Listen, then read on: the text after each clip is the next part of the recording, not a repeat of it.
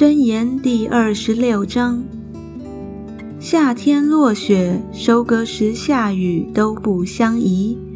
虞美人得尊荣也是如此。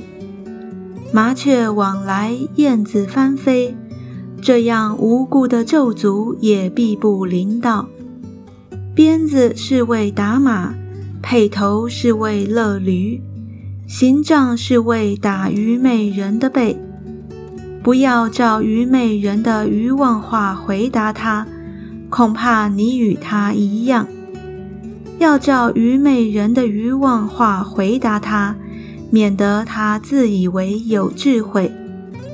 借愚昧人手寄信的是砍断自己的脚，自受损害；瘸子的脚空存无用。真言在愚昧人的口中也是如此。将尊荣给虞美人的，好像人把石子包在鸡旋里；真言在虞美人的口中，好像荆棘刺入醉汉的手。故虞美人的与故过路人的，就像射伤众人的弓箭手。虞美人行愚妄事，行了又行，就如狗转过来吃它所吐的。你见自以为有智慧的人吗？虞美人比他更有指望。懒惰人说：“道上有猛狮，街上有壮狮。门在枢纽转动，懒惰人在床上也是如此。懒惰人放手在盘子里，就是向口撤回，也以为劳乏。懒惰人看自己。”比七个善于应对的人更有智慧。过路被事激动，管理不干己的真境，好像人揪住狗耳。人欺邻邻舍，却说：“我岂不是戏耍吗？”他就像疯狂的人，抛掷火把、利剑与杀人的兵器。